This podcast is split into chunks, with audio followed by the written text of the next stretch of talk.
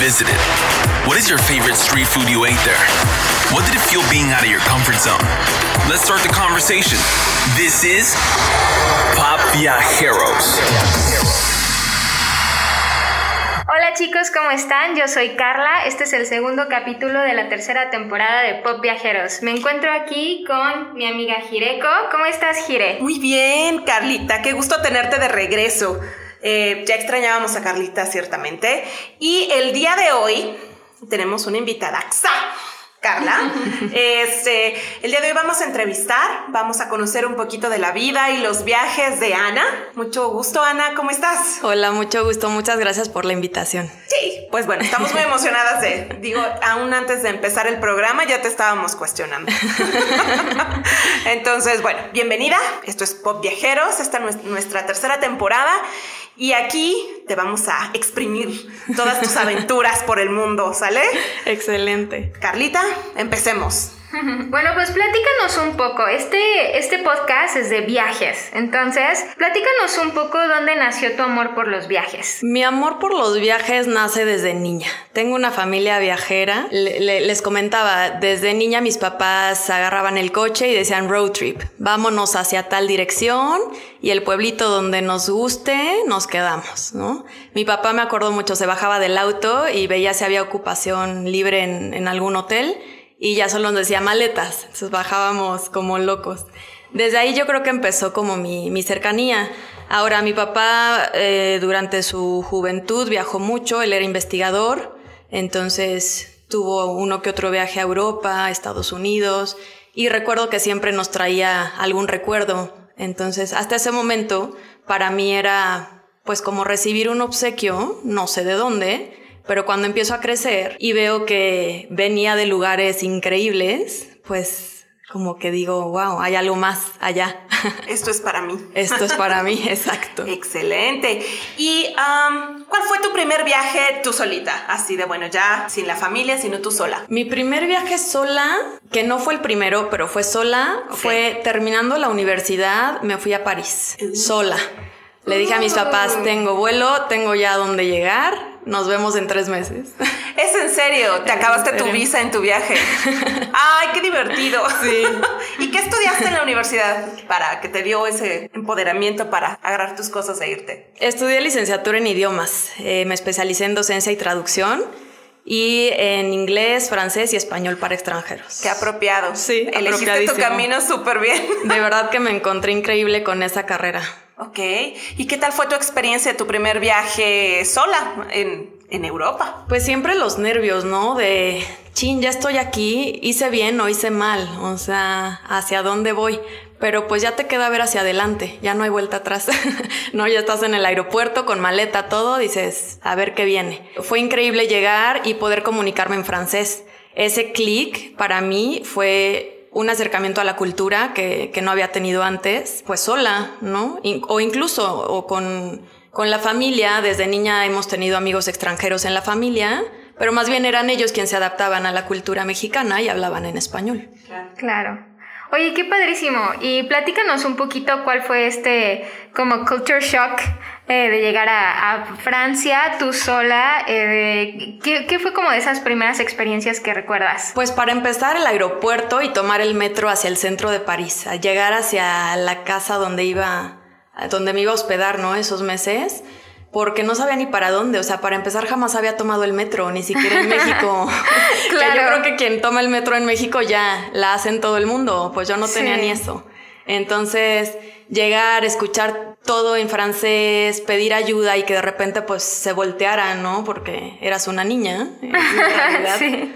O sea, me veían chica. Pues sí, fue como, como un shock cultural de, uff, tengo que lograrlo. Claro, oye, ¿te quedaste con una familia allá o, fue como con roomies o cuál fue la experiencia que tuviste en ese sentido? Sí, tiempo atrás, eh, antes de ir a un viaje que tuve a Shanghai, conocí a una chica francesa. Estábamos en contacto por un, por, un coro infantil que, que funcionaba aquí en Querétaro y cada dos años se iban al World Choir Games es el Mundial de Coros. Yo no tenía idea que existía. Se hace cada dos años. Entonces, en este grupo de amigos conozco a la chica francesa y cuando iba a ir le escribí que si podía llegar con ella o me podía contactar con alguien y lindísima me dijo, vente a mi depa, tengo una roomie y te hacemos espacio. Wow. Estoy impactada por las conexiones que, que, llegas a tener, ¿no? Con esta apertura que te dieron tus papás desde el inicio de, ok. Entonces, entendí bien, estabas en un coro. Yo trabajaba en el coro. Y, el director era nuestro amigo, teníamos el, el, staff, era como ya una familia de amigos. Pero tú no eras parte del coro, ¿eh? ¿trabajabas con ellos? Yo trabajaba, eh, bueno, digamos, era parte del coro como familia, ¿no? Porque nos hicimos súper unidos, pero yo daba clases, les daba clases de fonética en francés, inglés, apoyaba como hostes en los conciertos aquí en el Teatro de la República y en las cartas y documentos para sus viajes al extranjero. ¡Wow! ¿Cuánta diversión sí. se escucha? Empecé joven, la verdad, a integrarme en mi, en mi pasión. Claro, wow, sí, te, te escucha súper comprometida, increíble. ¿Dónde más has viajado? ¿Qué, otro viaje quieres compartirnos? ¿Estuviste en Estados Unidos? Sí, a Estados Unidos he ido. Eh, el primer viaje que les comentaba que no fue sola, fue con, con mi hermano el mayor, fue a Houston. Él me lleva por primera vez a viajar en avión, él me tramita pasaporte, visa, le pide permiso a mis papás me lleva, yo no tenía idea de que había en Houston y de repente un día me dice, hoy vamos a ir a la NASA, prepárate. Y yo, ¿what? La NASA. La NASA está aquí, sí, vamos. Entonces llegar y ver lo que yo solo veía en películas, también fue un super shock de, o sea, voy a seguir ¿Cómo qué edad tenías cuando fuiste a la NASA? A la NASA tenía 16 años, 15 años. Suficiente. Más o menos. Suficiente para estar consciente de lo que ya estaba viviendo. Y para entonces ya te pudiste comunicar en inglés, tú sola, allá. Sí, pero a la vez también ese momento fue un reto de necesito más, justamente, ¿no? A veces llegas como, como muy seguro de que vas a dominar el idioma y empiezas a encontrar acentos, ritmos, regiones, diferentes dificultades y para mí fue, sí me encanta el inglés, me encantan los idiomas y voy por más. Así. Y bueno, platícanos, y al visitar la NASA, ¿qué fue lo que más te impactó? Pues la primera imagen que tengo siempre es la cabina, la cabina de control, donde pues sobre todo por, por, la relación con lo que estudié después en mi carrera, ¿no? El, el manejo de los idiomas, el manejo de la comunicación, el estar por ejemplo, en, la experiencia que tuve como intérprete también, pues desde ahí vi como esta importancia de ayudar a otro ser humano a, entender algo, ¿no? A comunicar algo. Y, ver la cabina que, que es donde tú en la película ves si se va a morir o el guapo va a vivir, pues fue como increíble. Claro, pues desde ahí eh, como que te impactó para seguir ayudando pues a otras personas a aprender idiomas, ¿no? Sí, sí, a comunicar. A comunicar, claro, qué padrísimo. Oye, y hablando de comunicación, ¿cuántos idiomas hablas? Cuatro es mi especialización y que son inglés, francés, italiano y español. Y alemán y lengua de señas tengo las bases, también por historias de vida. wow, qué padrísimo. Oye, regresando un poquito en tu anécdota, platícanos de ese primer viaje en avión. ¿Tuviste miedo? Mm, sí, seguramente. No recuerdo tanto como tener una fobia al avión, por ejemplo. Además, para mí, mis hermanos mayores siempre han sido una, una fortaleza en mi vida. Siempre me han, me han enseñado a, defenderme en la vida para después salir. O sea, mi familia nunca me ha dejado como, vete y hazle como puedas. Ajá, al contrario, como que me preparan todo y me avientan, ¿no? Wow, qué padre tener esa, esa motivación desde casa. Sí. Ese grupo de apoyo para. Sí, total. Como parte de tu aventura también, ¿cierto? Totalmente. Híjole, muy bien. Oye, y um, bueno, nos comentabas de, de todos estos viajes que hacías con tu familia desde muy pequeños, ¿no? Que tus papás eran aventureros. Sí. ¿Hay alguna anécdota que nos quieras compartir al respecto? Con la familia. Con la familia. Nos gusta, nos gusta que nos cuenten cosas graciosas, te soy muy franca. si hay algo que puedas eh, recordar, chistoso, gracioso, con tu papá, con tu familia. ¿Qué será? Ay, pues yo creo que siempre ha sido una aventura muy, muy divertida entre familia. Yo creo que uno de mis primeros recuerdos fue un viaje a Chiapas. De lo que la familia siempre se acuerda. Yo tenía, no sé, cuatro años quizá, apenas si tengo esas imágenes. Pero estábamos de viaje y durante el camino, pues yo me quedé callada y me acuerdo que iba llorando y ya sabes, los papás como, ¿qué tienes? Y yo solo lloraba. Seguimos caminando, íbamos como en una excursión, caminamos kilómetros, ya hasta que llegamos a una base, como que, como que yo, yo seguía en shock y me dicen, ¿qué tienes? Y, y ya les, solo les digo, pues es que no traigo un guarache. Caminé no sé cuántos kilómetros sin guarache. No puede ser. Hasta que llegamos a la base. Los papás ni en cuenta, los primos en su onda. Ajá, y tú lloras, llora y llore. Y pero... yo lloré y lloré sin guarache. Mira, yo creo que desde ahí me adapté también a cualquier situación que, que sin guaraches me voy a cualquier viaje. Ustedes invítenme. Sí, no, bueno, por supuesto. Claro, no, da pasos sin guarache. Exacto. Claro. Oye, y platícanos, nos platicabas por ahí eh, detrás de cámara que, que tienes un, un pequeñito. Sí. Este, y platícanos, ¿le has fomentado este, pues esta cultura de viaje a él también? Sí, que, que si no. Cualquiera que, que nos conoce para, para cualquier amistad, Emiliano, mi hijo, es un personajazo. La verdad es que desde bebé está acostumbrado a viajar. No- incluso en el embarazo nunca dejé de viajar. Siempre me moví con él. Está muy acostumbrado. Muy acostumbrado. Wow, qué padre. ¿Y cuáles son algunos de estos viajes que has hecho con él? Platícanos un poco.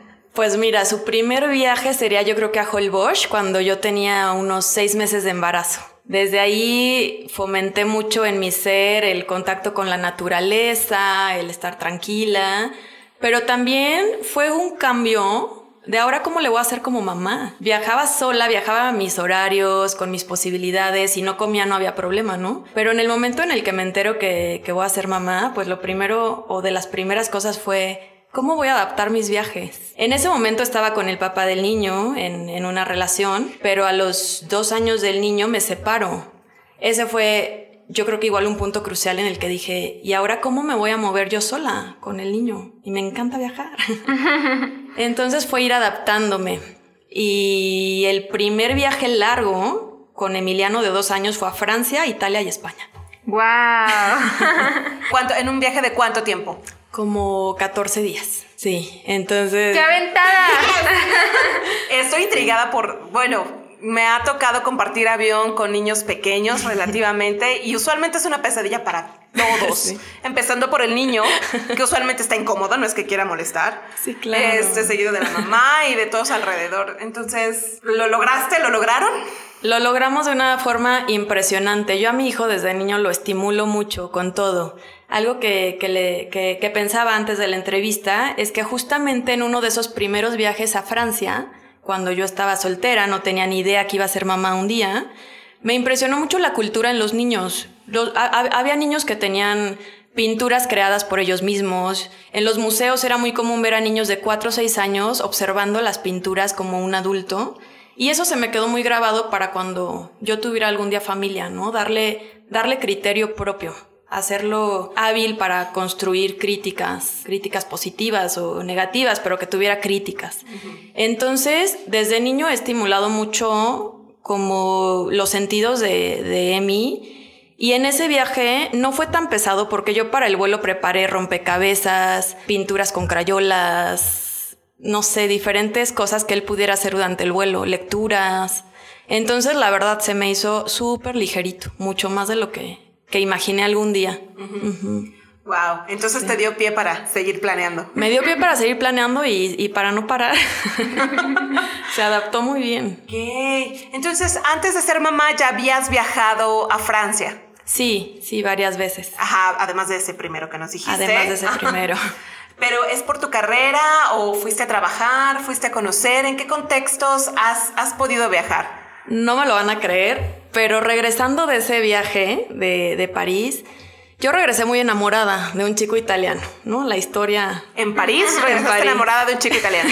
No falla, claro. Sí, estudiábamos juntos francés, estábamos en un club de conversación de jóvenes, porque para esto pues yo siempre llego y trato de involucrarme con la cultura, encontré grupos de conversación para jóvenes, de actividades, y ahí lo conocí. Hasta la fecha tenemos un grupo de amigos bellísimo. Entonces regreso de ese viaje enamoradísima y dije, no, yo quiero volver, si no es para verlo, pues bueno, para, pues para seguir explorando. Regreso a México, me meto a, internet a buscar material en francés para seguir estudiando y encuentro una página que hasta la fecha está vigente y ahorita tiene ese mismo concurso. Se llama My French Film Festival. Es una página donde hay una temporada con películas independientes francesas y este concurso uh, pues solo es participar viendo películas, dar una crítica o algo. Y el, el premio era un vuelo redondo a París con hospedaje en el hotel La Ópera. Wow. Pues participo y me lo gano. No. A los poquitos, a los tres meses de que había regresado. Cuando le cuento a mis papás no se la creían. O sea, mi papá investigó con la aerolínea directamente, con el, con Sí, la pues sí, agencia, para con todo. saber si sí era de verdad, ¿no? Porque Con todo, no lo creíamos. Entonces, ese, esa vez que regreso fue con el premio. Me llevé a mi mamá, eran dos vuelos, y mi papá pagó su boleto y nos fuimos juntos. Se fueron los tres. Nos fuimos los tres, hicimos un road trip por Europa increíble. wow, Increíble. Qué Sí. padre. Qué padre. Yo quiero saber del hotel ópera, por favor. Yo lo vi por fuera. Yo Métete a la "Oh". página. Pero cuál fue, o sea, se quedaron los tres en el hotel. Nos quedamos en el hotel, sí. sí, Wow. sí. Y ya de ahí siguió nuestro viaje en un road trip. ¿Cuántos países visitaron en ese viaje? En ese viaje fue igual Francia, Italia y España, que son los más cercanos y donde tenemos ya con quién llegar para saludar Súper bien. En auto rentaron. en auto. Sí, mi papá, te digo, desde que éramos niños agarraba coche y camino. Vámonos. Padre. Sí. Y algo interesante, alguna anécdota de ese viaje en particular, porque es- es súper curioso, road trip con tus papás en Europa, con un vuelo ganado, increíble. Bueno, y como de hija única, ¿no? Porque dejaste a tus hermanos atrás. Sí, sí. Sí, ellos, sí, ellos yo creo que me ven como, como la niña hippie un poquito. Porque sí he tomado más camino hacia afuera, ¿no? Pero, pero bueno, siempre muy respetuosos. Y en Claro. ese viaje yo creo que lo, lo más impresionante fue encontrarnos con amigos de mis papás, que yo jamás había escuchado de ellos, y, y yo ser su traductora. O sea, eso fue lo más, lo más lindo para mí. Conocer a sus amigos que ellos conocieron cuando eran jóvenes y ahora ser yo la traductora. Entonces fue muy lindo, fue muy lindo. Supongo que tuviste una buena conexión con ellos en ese viaje, ¿no? Sí. Como familia. Sí, increíble. Ellos también siempre habían visto los idiomas no como una carrera, sino como un hobby. Y cuando vieron la importancia de lo que yo había tomado como, decis- como decisión en mi vida, pues sí, hicimos una sinergia increíble. Wow, qué padre. Pues ya ven, chicos, si quieren participar en concursos, anímense porque puede ser que ganen. Perfecto. Oye, y, y bueno, platícanos, ¿qué más? ¿Qué más ha sido como muy interesante o alguna anécdota que nos quieras seguir platicando de estos viajes que has hecho? ¿Qué otros países has visitado? Es decir, estuviste en París, Francia, Italia. En Europa, ¿qué otro lugar has ido? En Europa visité República Checa, Bélgica, Holanda. Sí, los más República Checa. No hemos tenido muchos pop viajeros que han viajado allá. Por favor, cuéntanos, ¿viajaste en qué contexto a República Checa? Uf, a República Checa fui desde. Fui en 2008. Fue uno de los prim- fue el primer viaje a Europa incluso para visitar a unos amigos de mis papás, que también es otra super historia de vida que tengo, porque ellos ellos estuvieron viviendo el comunismo cuando era Checoslovaquia. Así es. El señor Vladimir era, tenía un doctorado en ingeniería. Mi papá en ese tiempo estaba en su auge de investigación en, en el Politécnico, me parece, Ok. y estaba leyendo artículos de él, de Vladimir Rauch.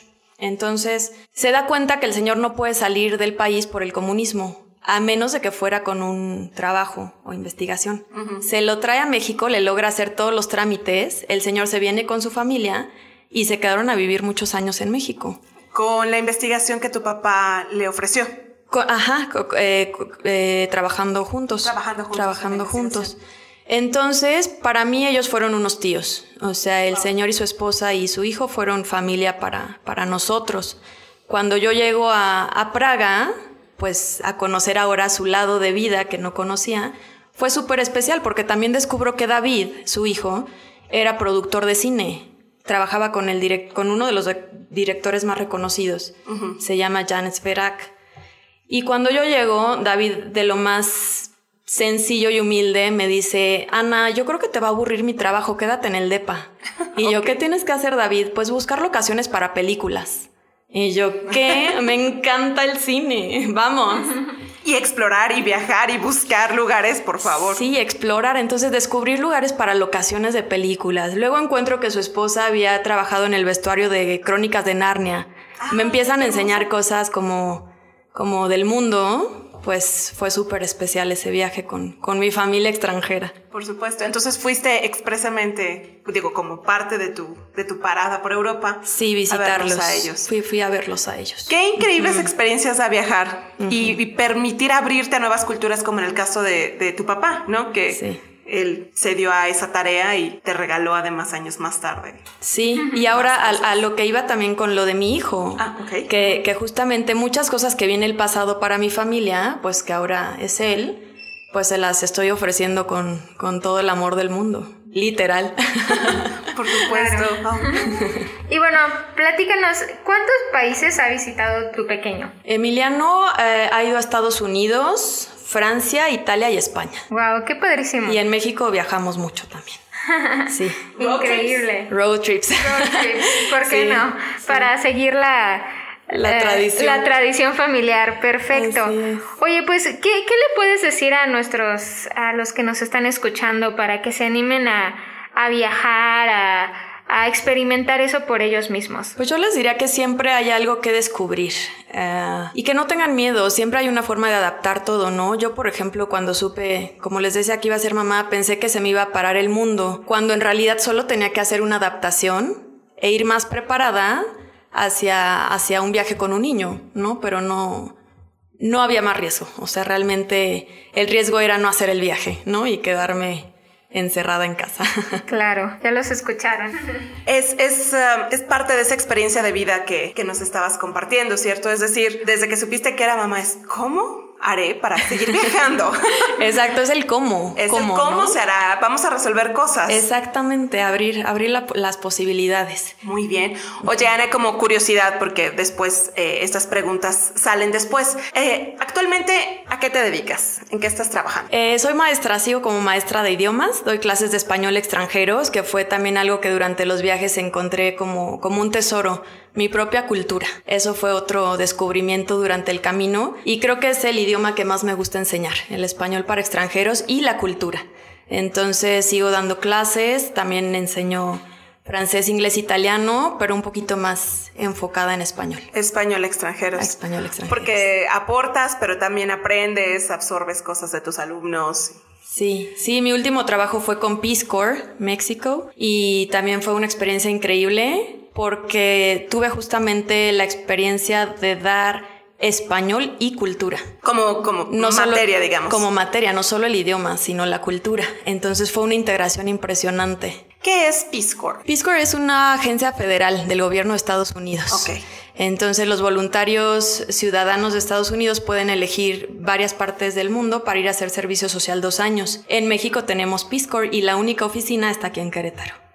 Wow. Sí. Y entonces trabajas con ellos, con, los voluntarios. Ajá, ellos hacen proyectos y se quedan aquí dos años a trabajar, ya sea en el área de recursos naturales, medio, bueno, educación ambiental o enseñanza de inglés y se van a comunidad.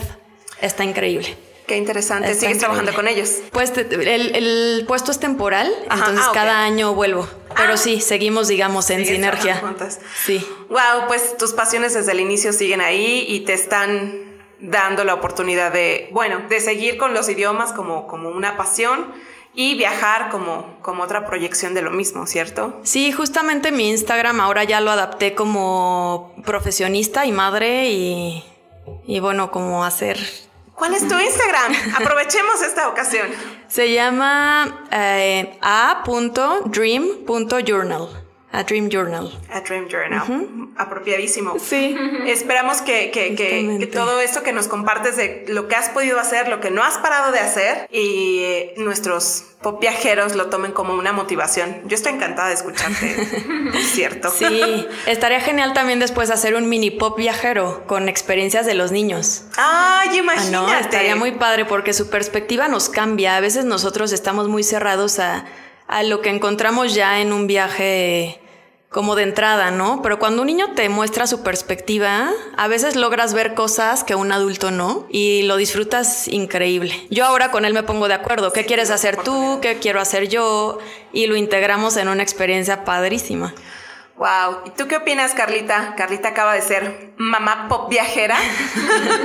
¿Qué opinas sobre estas eh, experiencias que nos, que nos comparte Ana? Mm, pues definitivamente siento que, pues sí, o sea, cuando tienes un bebé o, y cuando te enteras que vas a ser mamá, definitivamente te cambia un poquito la idea. O sea, como tú dices, ¿y ahora cómo le voy a hacer con esto? Y tengo que dejar de hacer lo que me gusta o dejar de seguir mis sueños porque ahora tengo una responsabilidad. Y pues qué padre que que pues tú nos enseñas que no, ¿verdad? Que simplemente no se trata de dejar de hacer lo que te gusta, sino simplemente de adaptarse a la nueva forma de vida, ¿no? Entonces, integrarlo a él para que ahora sea parte de, tus sueños también y que él empiece a soñar y a viajar igual que tú. Qué padre, la verdad pues me anima muchísimo escucharte porque definitivamente sí estoy en esta temporada como de adaptación, ¿no? Y ahora que tenemos este pequeñito y qué vamos a hacer. Pero pues qué padre, la verdad me animas mucho y creo que no voy a ser la única, yo creo que todos los que nos escuchan también se van a animar a seguir viajando y conociendo y explorando y soñar a pesar de que, bueno, tengamos compañía. sí, por supuesto. Yo quiero ahondar más en este proceso de cómo armas tus viajes. He hecho muchísimos.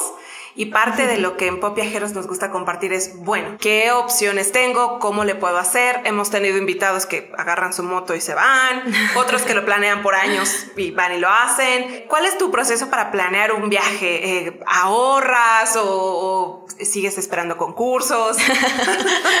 bueno, los concursos siempre se esperan, ¿eh? Pero, pero en lo que llegan... Sí, yo tengo como mi apartado, mi presupuesto. Y sobre ese presupuesto veo qué puedo hacer. En realidad no me espero tanto ¿eh? para hacer un viaje. Si me esperara creo que podría tener más presupuesto, pero en realidad con lo que tengo lo adapto. Sobre un presupuesto digo, bueno, tanto me cuesta el vuelo de avión, me alcanza, tanto cuesta el hospedaje, me alcanza, quiero tanto para experiencias gastronómicas, lo aparto. Si veo que con eso me adapto un mes, me voy un mes. Si veo que una semana, una semana. Pero no me espero tanto, la verdad. Es decir, tú haces tu apartado viajes. Sí, ajá, exacto. Por cierto tiempo y después ya ves qué puedes hacer con eso. Sí, en cuanto me sale alguna oportunidad, oportunidad veo mi presupuesto y digo, bueno, si voy, aunque sean cuatro días. Sí, o sea, sí. La flexibilidad de, bueno, perdón, la pregunta está mal hecha.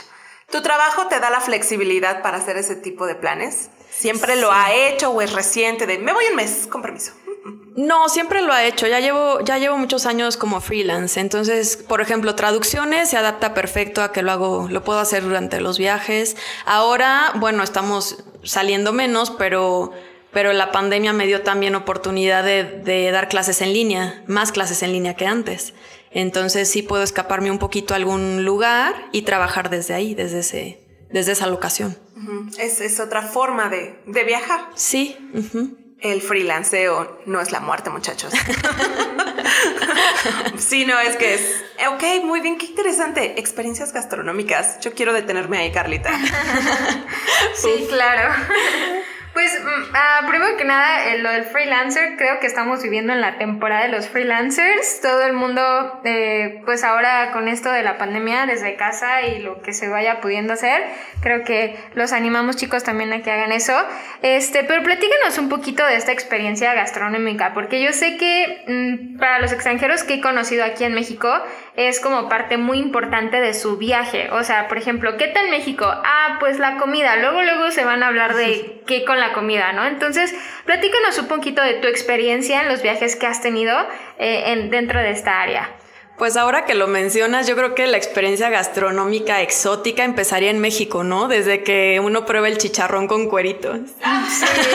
Cuando lo ves como extranjero dices, ¿qué es esto? ¿No? Pero pues igual sabe rico. Y yo creo que pasándolo ya a algún viaje eh, al extranjero, pues definitivamente China. Desde el primer viaje que hice hacia allá, recuerdo carne de sapo probar carne de sapo, probar algunas larvas, en el arroz, como arroz combinado con unas larvitas, Oh, wow. ¿por qué no? Pero te metiste a un restaurante y dijiste, por favor, tráeme carne de sapo. No, no, Cu- curiosamente íbamos en el grupo del coro. Al grupo del corazón. Ajá, y ya estaba todo preparado, entonces era sí o sí, no había otra cosa que comer. Entonces al restaurante al que llegamos, pues fue buffet, sírvanse lo que quieran, que no fue tan malo porque en realidad no nos dijeron, no nos dijeron qué era hasta que lo comimos. Entonces... Eso es bueno, sí. porque si a mí me dicen carne de sapo al principio, puede ser que no la coma. Exacto. Bueno, y platícanos, eres muy aventurera en este sentido de la comida, o sea, porque yo conozco gente que decir lo más raro, los, no sé, los escorpiones negros me los voy a comer. ¿Tú buscas esa como aventura también gastronómica o eres un poquito más... Sí, un poquito, al menos para probar. Igual y, o sea, de hecho parte de mi presupuesto que siempre separo es para comida, definitivamente. Yo no traigo muchos recuerditos. En realidad para mí es, el recuerdo para mí es probar experiencias que no voy a tener de regreso a mi casa. Claro. Entonces sí, definitivamente la gastronomía es, es una inversión. Y mi hijo incluso, eh, él como a los tres años ya, no sé, probó los chapulines, ¿no? De México Sí, incluso, claro. como decíamos, la, la propia gastronomía Claro. exótica. Exótica, sí, por supuesto, no te la puedes perder. El concepto de pozole es muy extraño para algunos extranjeros, por ejemplo. Es como, Sí. ¿es en serio? Cabeza de puerco en un caldo, ¿qué? Sí, pues por donde le veas, ¿eh? Yo creo que para todos es una Hay experiencia. que pensarlo demasiado. Ahora, has ido varias veces a Francia, no has estado solo en París, has hecho alguna ruta gastronómica dentro de Francia. Pues en los road trips que he hecho, he hecho, me parece, tres road trips en diferentes ocasiones. Entonces, hemos seguido un poco, pues como esa ruta de, de los tres países y, uff, sí, recuerdo una familia con la que, le- con la que llegué a Tours, es una, es una ciudad cerca de París, hacia Ajá. el sur, me parece, y llegué con la familia de una de mis roomies. Pues delicioso, delicioso. Tienen una cultura impresionante con los quesos, el vino y el pan, su huerto. O sea, era 2008 y ya tenían un huerto casero impresionante con todo tipo de verdura y fruta. En la mañana me decían, ¿de qué quieres la tarta? ¿De frambuesa o de durazno? Era delicioso. "Mm, De las dos. como deben estar pasándola súper bien ellos ahorita, si es que preservaron ese estilo de vida. Sí, hasta la fecha. El último viaje en el que los visité siguen con, con su mismo hábito, sí. Italia, Italia, perdón, igual la dieta mediterránea es muy, muy rica, todo muy natural. En Praga, por ejemplo, estuvimos a menos veintitantos grados en la montaña y tomarte un chocolate con ron, no saben qué delicia. A esa temperatura. A esa temperatura. Aquí suena un martes en la tarde. Sí. Wow, chocolate con ron, así como cocoa calientita, pero con ron. Con ron, sí, sí, sí, sí. Qué delicia. Sí, delicioso. Wow, está, está, está increíble todo eso. Este, y bueno, lo más exótico, China, que te ha tocado vivir a ti. Y eh, bueno, ahorita hablaste, bueno, te pregunté mucho de Francia. Se me figura que, que es, bueno, no tan exótico, pero sí es como muy rico cómo ven la comida, cómo la aproximan a su vida. Tú, de todos los lugares en los que has estado, la comida que has probado, ¿cuál te apetece más? Uf, es, es difícil comparar también con México, ¿no? Porque estamos acostumbrados a una variedad de sabores impresionante. Pero sí, yo creo que Francia es, es como, como un refugio de, de alimentación sana y holística que recuerdo muy bien. O sea, tienen horarios muy definidos, tienen hora como para el té, hora para la pasta, hora para los quesos y el vino. Y disfrutan mucho, es, es, es como concentrarte para disfrutar la comida. es, es una experiencia muy rica en Francia. Cero comer en el escritorio y este no, tipo no, no, no, no. Es un ritual.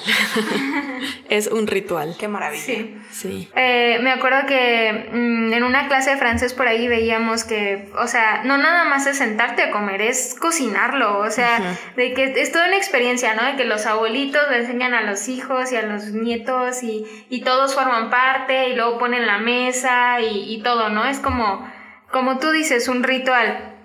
Y a veces estamos acostumbrados con el rush, ¿verdad? De la ciudad, de la vida, que te pescas cualquier cosa en la calle y comes mientras vas y así.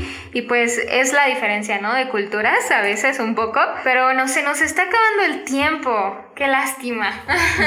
La verdad sí. No más pop viajeros antes de comer, muchachos. Por favor. bueno, y como siempre le preguntamos a nuestros invitados, ¿con qué te quedas de todas estas experiencias que has tenido? Y pues Ana justamente escribió algo que le encantaría compartir con nosotros. Vamos a ver. Sí, es solo un fragmento. Con mucho gusto les comparto el escrito si, si después me lo solicitan. Dice. The best part is that we just need to be aware to consciously decide who or what we want to keep in our lives as a treasure. Remember when we were kids and every discovery was a source of amazement? Let's, let's recover that fascination. It is important to think, as well, that it's not only about forcing us to give and receive always the best, but to realize about the different sides in our psyche and make choices day by day. We are learning. Love, for me, is a shock to the senses, magnificent, historical, traditional or modern, but mind boggling as you feel the echo of a time gone past. Love takes you to uncharted waters that lead you to other astonishing destinations. Without a doubt, the best life trips are those where you get involved and the word strange becomes unknown. Love is in a cup of tea, in the way someone says our name. Perfecto, muchísimas gracias. Chicos, si quieren por ahí este, seguirnos en las redes sociales, igual y podemos compartir con ustedes eh, lo que nos acaba de leer nuestra amiga Ana. Pues eso sería todo y muchísimas gracias por escucharnos nuevamente. Ana, ha sido un placer escucharte, de verdad. Muchísimas gracias por, por, por brindarnos tu tiempo, por responder nuestras preguntas. Por favor, repítenos tu uh, Instagram. a.dream.journal a Dream Journal. Yes. Ahí pueden seguir a Ana. Y recuerden seguir nuestras redes sociales, chicos. Estamos en Instagram y Facebook como Pop Viajeros. Si nos están escuchando desde Spotify, recuerden seguirnos. Si, eh, si están desde Apple Podcast, suscríbanse. Y bueno, bienvenida de regreso, Carlita. Muchas gracias, Ana. Muchas gracias. Bueno, esto fue Pop Viajeros.